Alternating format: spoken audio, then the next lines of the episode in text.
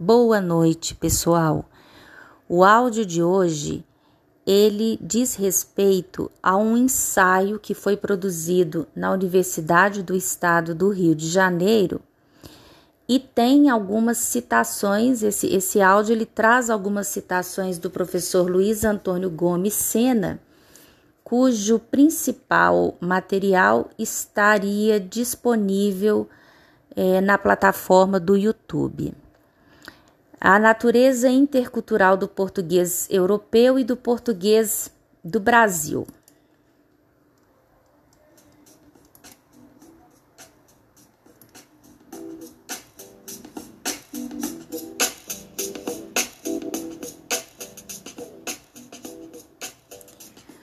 O brasileiro passa em média oito anos em formação escolar o que pode variar entre 7 e 9 anos conforme a base de dados que se consulte.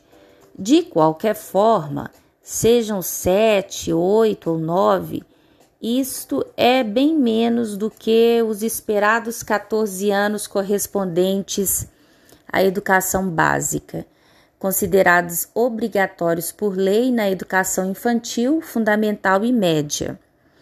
Os dados estatísticos sobre anos de escolarização no Brasil não explicitam como e onde se dá essa evasão. Estima-se que, concretamente, algo em torno de 15% da população encontra-se em condição de analfabetismo a maioria dos quais tendo passado de um a quatro anos na escola, segundo as pesquisas.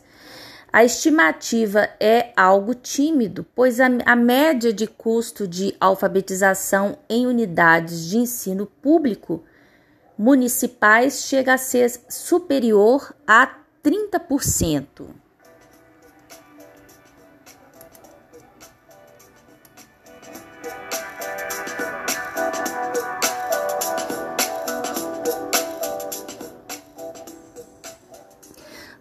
Passam pela alfabetização, cerca de 20% evade já no primeiro ano do segundo segmento do ensino fundamental. A sexta série, quase sempre devido ao custo no uso da língua escrita ou a problemas de ordem socioeconômica.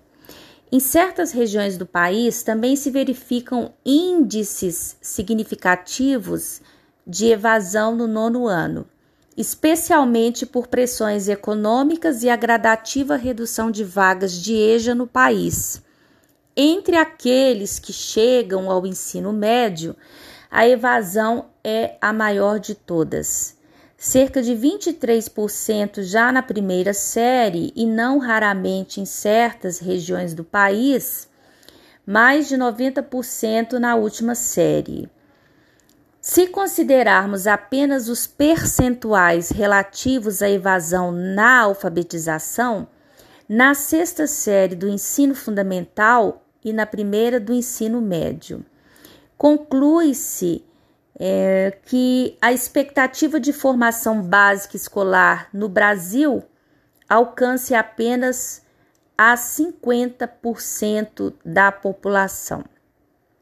E por que que eu estou apresentando esses dados relativos à questão da própria evasão e quais são os anos propriamente mais afetados com esse fenômeno?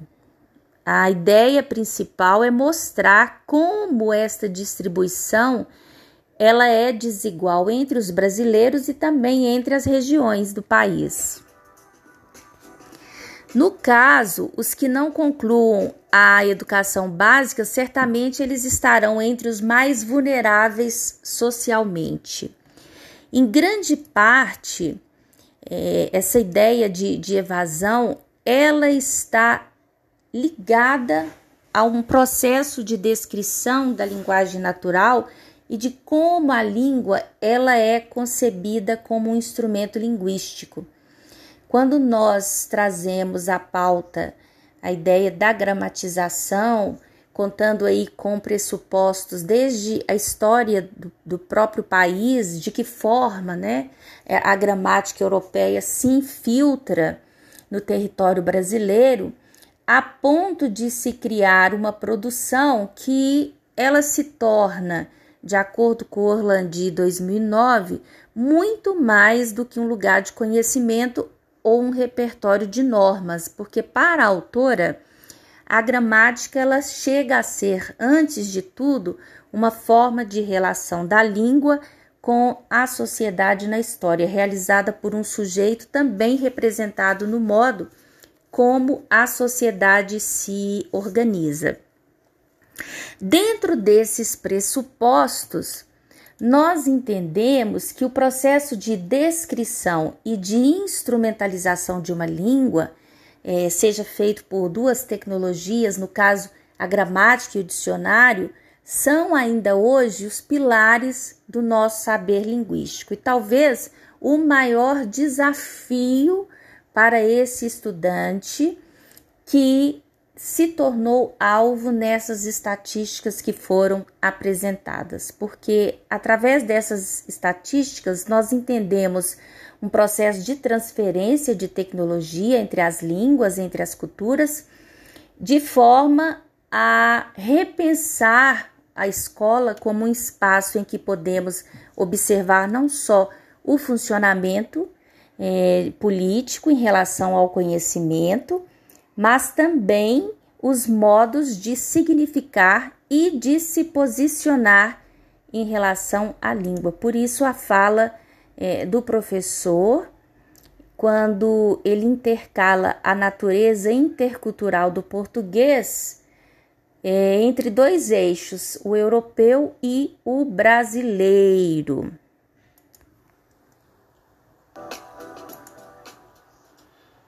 História de fracasso daqueles que evadem da escola está normalmente associada a algum tipo de custo no uso da língua escrita.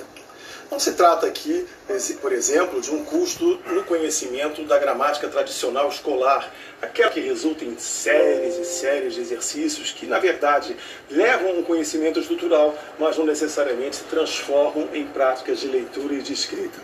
Estamos falando aqui de uma dificuldade mais ampla, a de tornar-se um sujeito ator das práticas de escrita, fazendo com que ela se torne uma ferramenta de construção identitária e até mesmo de auto-organização interna. O que nos motiva de fato a estudar o letramento do brasileiro não é a busca de nenhum tipo de método universal ou milagroso que pudesse ensinar a todos indistintamente a, língua portuguesa. Não, a literatura especializada está cheia de métodos milagrosos e de explicações pseudocientíficas sobre as validades de tais métodos. Mas você que é professor, enfim, sabe muito bem que essas coisas não funcionam assim. Eu vou aproveitar a, a correspondência aqui no diálogo do professor com a própria criação, a própria necessidade de se documentar a Base Nacional Comum Curricular, que é um documento que nos orienta também neste sentido, já que existem tanto competências como habilidades específicas em várias áreas, e no caso do estudo do português, do ensino do português, as competências específicas de linguagens e de suas tecnologias, por exemplo, para o ensino médio, já que a escrita e mesmo o desenvolvimento de linguagens e práticas culturais que envolvem não só as práticas artísticas, corporais e verbais, mobilizando a produção de diferentes campos de atuação social. E quando nós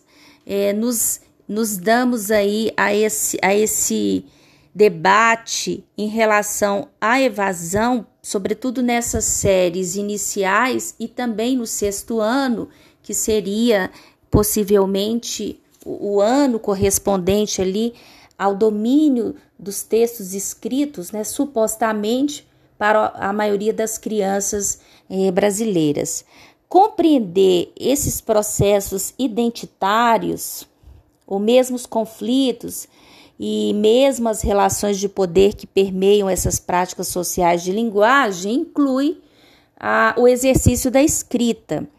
já que utilizar diferentes linguagens estaria contribuindo de alguma forma para exercer, para que o aluno exercesse a autonomia e o protagonismo na vida pessoal e também coletiva. Para cada aluno, deveríamos ter uma estratégia específica e para cada tipo de estratégia específica, um conhecimento que não está circunscrito a um único tipo de teoria ou método.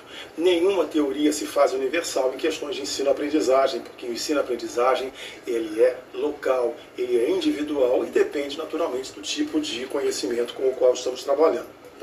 É, neste aspecto, né, sobre esse aspecto, é preciso avançar um pouco em relação ao documento da Base Nacional Comum Curricular, porque existem itens muito claros que dizem respeito à necessidade de se mobilizar práticas de linguagem no universo é, pertencente desse aluno. Né? Isso diz respeito às questões é, geopolíticas, históricas, sociais, variáveis no contexto de uso da língua, agindo, é claro, no enfrentamento de preconceitos de qualquer natureza.